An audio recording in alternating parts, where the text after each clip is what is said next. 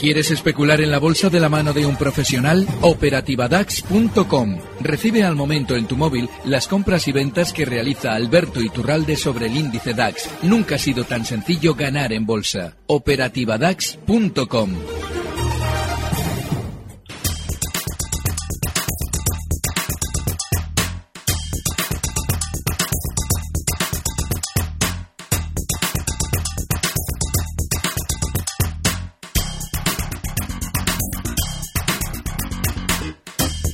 las 5 y 35 minutos de la tarde comienza nuestro consultorio de bolsa en tiempo real en Gestión a Radio con Alberto Iturralde, responsable de díasdebolsa.com. Hola Alberto, ¿qué tal? Muy buenas tardes. Muy buenas tardes, Rocío, muy bien. Bueno, hoy tenemos retrocesos en las bolsas en Europa. Eh, una jornada en la que el euro ha continuado ligeramente a la baja, ha llegado incluso a perder la cota de los 1,12 dólares, con mal comportamiento para las compañías ligadas a las materias primas y aquí en el caso español con rebote mm, de algún componente del sector eh, financiero que ha evitado retrocesos mayores. ¿Cómo ve la escena? Pues eh, como lo has comentado tú, y una peculiaridad muy importante, y es que el IBEX, nuestro índice, lleva ya muchas sesiones, estamos hablando de, estaría hablando de 15 eh, días que lleva cotizando entre esa zona eh, por encima de esos 8.800 y por abajo los 8.600. ¿Qué es lo que le ocurre al especulador cuando sigue un índice eh, al día. Y es que cuando seguimos un índice al día, este tipo de movimientos tan estrechitos y laterales nos lleva a eh, caer en la tentación de acercar demasiado el gráfico para intentar ver alguna operación. Como apenas hay desplazamiento, buscamos o intentamos buscar soportes y resistencias muy cercanos para intentar especular en esas zonas. Bueno, pues hay que tener mucha precaución con esa costumbre a la que nos invita el gráfico, porque normalmente esas zonas 8.800 y 8.600 son también zonas zonas de trampas. Eso significa que el hecho de que el IBEX marque ligeramente por encima del 8.800 no eh, significa la ruptura al alza de ese movimiento lateral y viceversa, es decir, si lo hace por debajo de los 8.600 ligeramente hasta 8.550, por ejemplo, tampoco significaría que se, que se vaya a producir necesariamente una ruptura a la baja. De manera que durante estos días lo mejor es buscar los dos extremos, es decir, 8.830 concretamente para el lado corto, un poquito de amplitud es esto, para que no nos barran, quizás los 8.900, y por abajo, a la hora de abrir largos, la zona 8.000, concretamente 8.540. Ese sería el escenario para el IBEX. Hmm. A ver, nos están preguntando bastante hoy por el oro. Eh, por ejemplo, un oyente a través de correo electrónico dice la caída del oro, ¿hasta qué precio nos puede llevar? Y lo uno a otro oyente que nos escribe desde Lugo que dice, em, ¿qué le parece al señor Iturralde meter 20.000 euros en acciones y otros 20.000 en oro? Mal y mal. A ver, el caso del oro. Ayer, con Sofía, a la mañana, en primera hora, lo comentábamos. Salían ya noticias, una vez que el oro había rebotado desde diciembre, es decir, en cuatro meses, eh, cotizaba hace cuatro meses en la zona 1045 y ha llegado a subir hasta 1300, ya salían noticias positivas. Nos recordaban aquí en el patrón oro, nos decían que George Soros apostaba por el oro, es decir, compren ustedes oro, es decir, contratos de futuro sobre el oro en 1.300 dólares porque nosotros necesitamos venderlos y para eso utilizaremos la ayuda de uno de los eh, lobistas más importantes del sistema financiero como es George Soros, que no es que sea sospechoso habitual, es que no necesita ni juicio para ser declarado culpable. Con lo cual, en este caso es blanco y en botella. El oro probablemente sea una materia que va a recortar con mucha fuerza. No hay que ligarlo en absoluto a las bolsas. Hay que recordar que el engaño que nos intentaban hacer creer las agencias durante los últimos meses era que la renta variable dependía de las fluctuaciones del petróleo y durante el último mes hemos visto cómo el petróleo se revalorizaba hasta un 10%, mientras las bolsas caían un 7%, es decir, un diferencial a la contra total del 17% en un mes. Lo que nos decían que iba de la mano, pues ya lo ven. Y en el oro va a ser lo mismo. Durante estos días, si el mercado recorta, le echarán la culpa al oro. Pero no tiene absolutamente ningún sentido. Es una materia prima en la que hay que estar bajista y le va a tocar recortar mucho, seguramente hasta zonas de 1190, está ahora mismo en 1253. No se puede eh, meter cantidades tan grandes en eh, dos activos tan diferentes. Es decir, no podemos parcializar eh, oro, eh, renta variable. El oro es una materia prima que nosotros debemos considerar como un valor más. Con lo cual, si nuestra cartera debe tener cinco valores, pues bueno, en renta variable cuatro y uno en el oro, pero bajista. Hmm.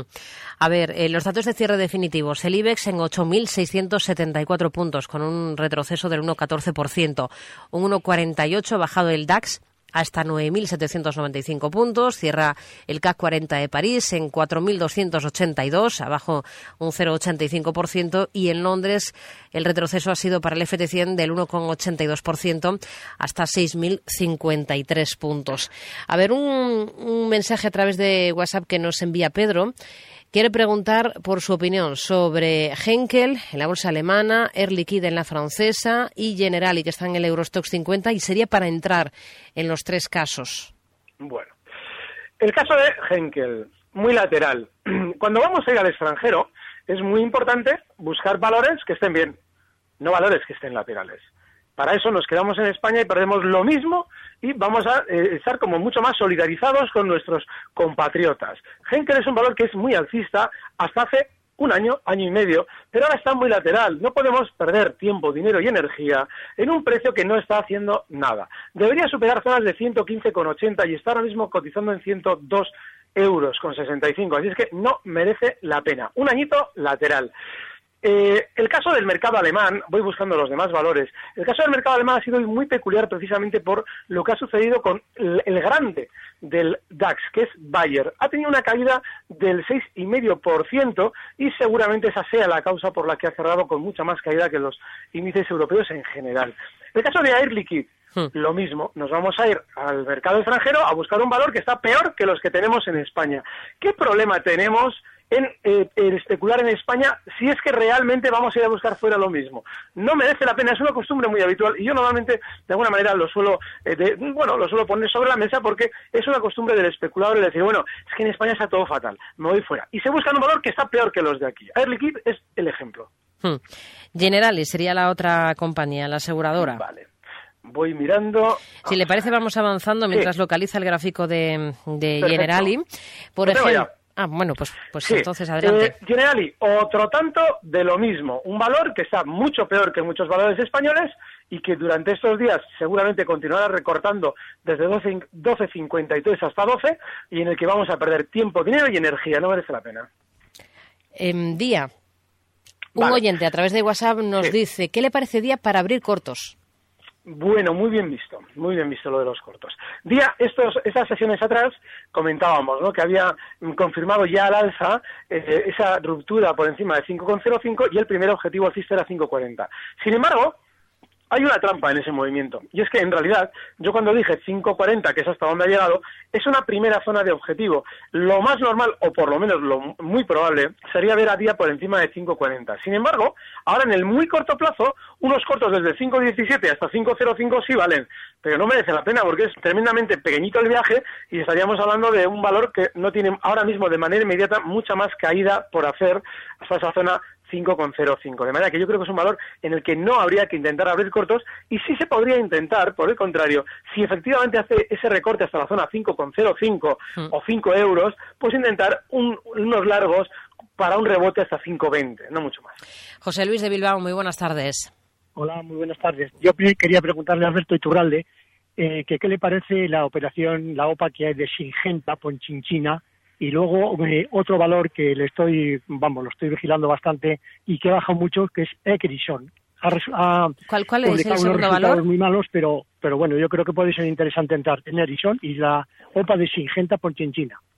Ericsson y Singenta. Eh, A ver, gracias José Luis, buenas tardes. Buenas tardes. A ver, ¿dónde se encuentro Ericsson? Bueno, eh, a ver si aparece. Seguimos con los valores extranjeros que están peor que los nuestros. Efectivamente ha tenido mucha caída y seguramente va a tener bastante más. De manera que, bueno, pues está bien. Eh, no, no nos gusta España, no nos gusta, por ejemplo, valores como Prosegur, que durante estos días han levantado el vuelo sobre los máximos históricos y vamos a buscar un valor que esté cayendo y que seguramente vaya a seguir cayendo. Yo, desde luego, no lo haría. 7,48 ha roto durante estos días los mínimos de los últimos cinco años, que estaban un poquito por encima de los 8,30. No merece la pena estar. Hmm. Caso de Singenta. Voy buscando, hoy todos extranjeros. Al mercado suizo hoy. Malos. Todos malos. Vamos a ver. Rocío, vamos mirando otro valor mientras lo encuentro. Hmm. Pues a ver, vamos por ejemplo eh, con BME. Eh, otro oyente que nos eh, escribe para Javier en concreto, para pedir una estrategia con este valor, con BME. Vale, pues bolsas y mercados. De nuestro mercado no es de lo mejor ahora mismo bolsas. Lleva mucho tiempo después de marcar máximos históricos, lleva muchos meses descendiendo y de hecho comenzó a descender antes que los demás. Yo no estaría en precios que lo están haciendo especialmente peor que el resto del mercado. Y bueno, pues si él va a entrar, que coloque un stop. Ahora mismo el bolsa se está cotizando en 27,85, el stop en 27,30. Tiene muy mala pinta, no merece la pena. Singenta la tengo ya. Hmm. Y efectivamente es un valor que está por caer. Es un valor que ha rebotado durante estas últimas semanas. Hay que recordar que en el mercado americano hay un sentimiento positivo muy distinto al sentimiento que tenemos en Europa de incertidumbre y de eso se ha beneficiado después del rebote Singenta, que ya empieza a recortar más que los demás y que no debe estar en nuestra cartera. Hmm. Enseguida, después de, ver qué tenemos que colocar en nuestra agenda para la sesión de mañana, analizamos si le parece FAES y retomamos el consultorio de bolsa en unos instantes con Alberto Iturralde, responsable de díasdebolsa.com.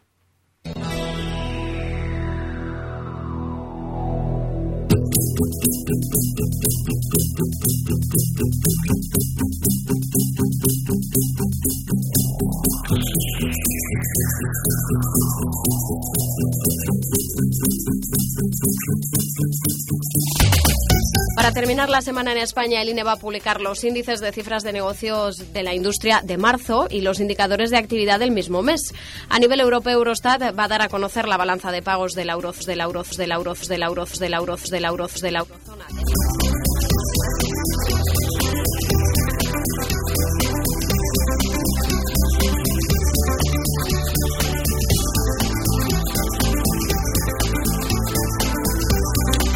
Seguimos, seguimos en nuestro consultorio con Alberto Iturralde, responsable de díasdebolsa.com. Vamos a analizar FAE, si le parece. Nos pregunta Manuel, un oyente por esta compañía, eh, simplemente cómo la ve. Bueno, hay un problema con FAES y es que eh, ha subido durante los últimos años, no demasiado vertical al alza, es decir, no ha ido demasiado rápido, pero el problema que tenemos es que el movimiento que ha realizado lo ha realizado hasta una zona que en el pasado, desde el año 2005 y, por ejemplo, también en el año 2009, frenaba caídas y subidas. Es una zona clarísima de resistencia. Lo hemos comentado además varias veces, que FAES lo normal es que una vez alcanzados los 2,90, como ya ha hecho, se mantuviera más lateral y le costará subir como también está sucediendo.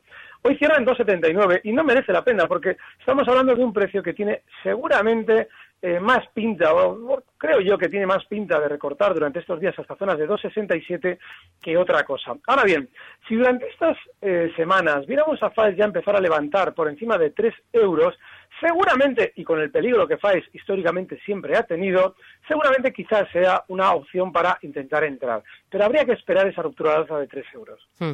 A ver, Fernando desde Oviedo que nos escribe y nos dice, estoy dentro con beneficios en Acciona e Iberdrola, pero no lo veo claro. ¿Usted cómo lo ve? Eh, bien, pues la verdad es que tiene lógica que no lo vea claro, porque Acciona eh, durante estas últimas semanas ya ha estado más débil de lo que acostumbraba, que parecía que quería funcionar durante los meses anteriores un poquito mejor que el resto del mercado. Yo no estaría en Acciona porque lo normal es que tienda a recortar hasta la zona 64 durante estos días. No es mucho porque cierra en 66, pero tampoco merece la pena estar en precios que ya no tengan absolutamente nada hacia el lado alcista y Acciona es uno de ellos. Iberdrola tiene también mala pinta. Claro, no ha tenido gran recorte cuando el resto del mercado lo ha hecho, pero tampoco está teniendo ningún desplazamiento al alza que nos deba hacer estar dentro del valor. Si él tiene mucha paciencia, puede colocar un último stop a su posición en zonas de 5,60, está en 6,03. Y si tiene poca paciencia, la zona 5,95 es un primer soporte que una vez que se haya visto roto la baja, seguramente generará más caídas en el valor. Está en 6,03. Hmm. A ver, em, otro oyente que nos escribe al correo del programa, eh, tiempo real arroba pregunta por Ebro Foods, stop en 20,4 en función del cierre semanal. Eh, la vende, dice Amadeus, pide un stop de, de beneficios y algo que vea interesante. Vale, pues muy bien. Eh, me gustan los tres. Amadeus es la que menos y seguramente va a ser la que peor va a funcionar. Pero Eurofoods sí es cierto que está muy bien. A la hora de buscar valores, desgraciadamente vamos a buscar valores de los que nadie habla, porque son los que mejor suelen funcionar. Y si ya lo están demostrando como Ebro, pues fenomenal. El problema que tenemos con Ebro es un poquito el que él ya se está oliendo y que yo llevo comentando durante estos días. Es que la zona 2040 es de resistencia. Y no es que esté descolgándose desde ahí, porque está hoy cerrando en 2041 y ha llegado a marcar durante estos días 20,60, pero claro, eh, un cierre semanal por debajo de 20,40 es muy buena opción a la hora de aplicar un stop de beneficios. De manera que yo ahí creo que lo, plantea fenomenal. Amadeus tiene un problema. Y es que en cuatro ocasiones ha frenado subidas justo donde lo ha hecho ahora, en esa zona 40, en esa zona 40 con 50, toda esa zona de resistencias no la está dejando subir y hasta que no eh, supere las, eh, todo, todo, ese, ese batiburrillo de resistencias que se ve en el gráfico, no debemos estar dentro. Y si encima vemos una vez que ha llegado en esta última ocasión ya se está aparentemente girando a la baja, pues lo mejor es plantearse salir. Un valor en el que poder estar. Hmm. Yo apostaría por Prosegur. Es un problema esto de encontrarnos con una subida muy vertical durante unos días y una, eh, un valor que decimos, no, es que me da vértigo, ya. Eh, no nos da luego vértigo meternos en todos esos valores mediocres y sin sentido de los mercados extranjeros. Pues bueno, lo mejor es decir, vale, yo me la puedo jugar en Prosegur, que yo desde luego lo haría, coloco un stop inexcusable en los 5.50, está ahora mismo en 5.71, y bueno, pues si sale mal, a otra cosa, pero por lo menos estoy apostando por un caballo que tiene bastantes más opciones de ganar que lo que se está viendo por ahí. El objetivo alcista que le podríamos fijar a esa operación podría andar rondando zonas de 5,90. Hmm. Pablo de Santander, muy buenas tardes. Buenas tardes. Díganos, caballero. Eh, bueno, pues querría preguntar a este señor que me encanta lo que está diciendo, Iturralde. Eh, concretamente, me gustaría invertir en dos o tres valores, pues a, aprovechar este parece que esto que se va a levantar un poquito, ¿verdad? Y no me importa, por ejemplo, tengo dos ideas a ver qué le parece que podría ser, son muy especulativas, claro. Banco Bilbao o Banco Popular, bueno, ya sé Banco Popular que tiene una, una fortísima, fortísimo suelo ahí en el 2, más o menos, ¿no? Y bueno, mm, estos, ¿cuál de los dos? Una mezcla de los dos o u otra sugerencia. La inversión sería a un mes, pero estoy dispuesto a esperar a seis meses, ¿sabes? Y la hmm. esperanza, digamos que con un 10% así me daría me daría por muy satisfecho. Muchas gracias por su orientación. Gracias, Pablo. Muy buenas tardes. Gracias. A ver, a priori BBVA y Popular. Pues eso, a priori ese es el problema. ¿Por qué? Porque él se está planteando ya a partir de la base de esos dos valores para un objetivo teórico de un más o menos un 10%. Lo podrían hacer, pero yo desde luego no apostaría a que lo vayan a hacer. ¿Por qué? Porque sí, es cierto que normalmente cuando vamos a ver unas decisiones electorales importantes, la bolsa normalmente suele aguantar. Y eso podría llevar al BBV y al Banco Popular a durante el próximo mes funcionar relativamente bien. Ese 10% en el BBV no es descabellado. Ahora bien, eh, es un poquito el guion que yo he comentado con respecto a los bancos. Y es que para que tengan una subida consistente debemos esperar que haya noticias muy negativas. Sí que es cierto que en este mes pueden rebotar. Yo, desde luego, si él quiere hacer la, del BBV, el stop sería para mí inexcusable en 5.40, está ahora mismo en 5.57 y se la puede jugar con un objetivo alcista en 6.25. A mí el popular me da pánico, pero pánico absoluto, porque es un valor que tiene toda la pinta de romper ese, ese mínimo que él decía que es fuerte, que por ahora lo está demostrando. Bueno, pues si él está pendiente del popular, tampoco es descabellado siempre y cuando ese stop sea inexcusable justo en la zona de 2 euros. Pero ese stop tiene que ser inexcusable, porque si lo rompe, va a tener un valor en cartera durante mucho tiempo gracias a la enganchada. Y el objetivo alcista, pues sí, ese 10% también puede estar ahí en vía del 2,35, que sería el posible objetivo alcista del popular que cotiza en 2,12. Hmm. Jesús de Huelva, que pregunta por uno de estos dos bancos que ya ha analizado, por el BVA, pero también por Telefónica, quería saber niveles para cortos. Bueno, el lado corto en Telefónica ahora mismo no es mala opción. Eh, teníamos que tener, deberíamos tener en cuenta, si, abrimos esos cortos, que el stop es bastante claro, 9.30. Está ahora mismo Telefónica en, en 9.11. Bueno, como es probable que un 2-3% más a la baja se vea sin demasiada dificultad, esa operación yo desde luego creo que está muy bien planteada y el objetivo bajista deberían dar rondando zonas de que hacerle un 8.90, que es un primer soporte, pero estaríamos prácticamente igual que con el stop. Pero es que desgraciadamente el 8.90 es el, es el objetivo bajista, hasta ahí. Telefónica está en 9.11. Alberto Iturralde, responsable de díasdebolsa.com. Gracias, como siempre. Hablamos la próxima semana. Muy buenas tardes. Gracias, un fuerte abrazo. Recibe al momento las operaciones de Alberto Iturralde vía SMS en tu móvil. Operativa DAX.com.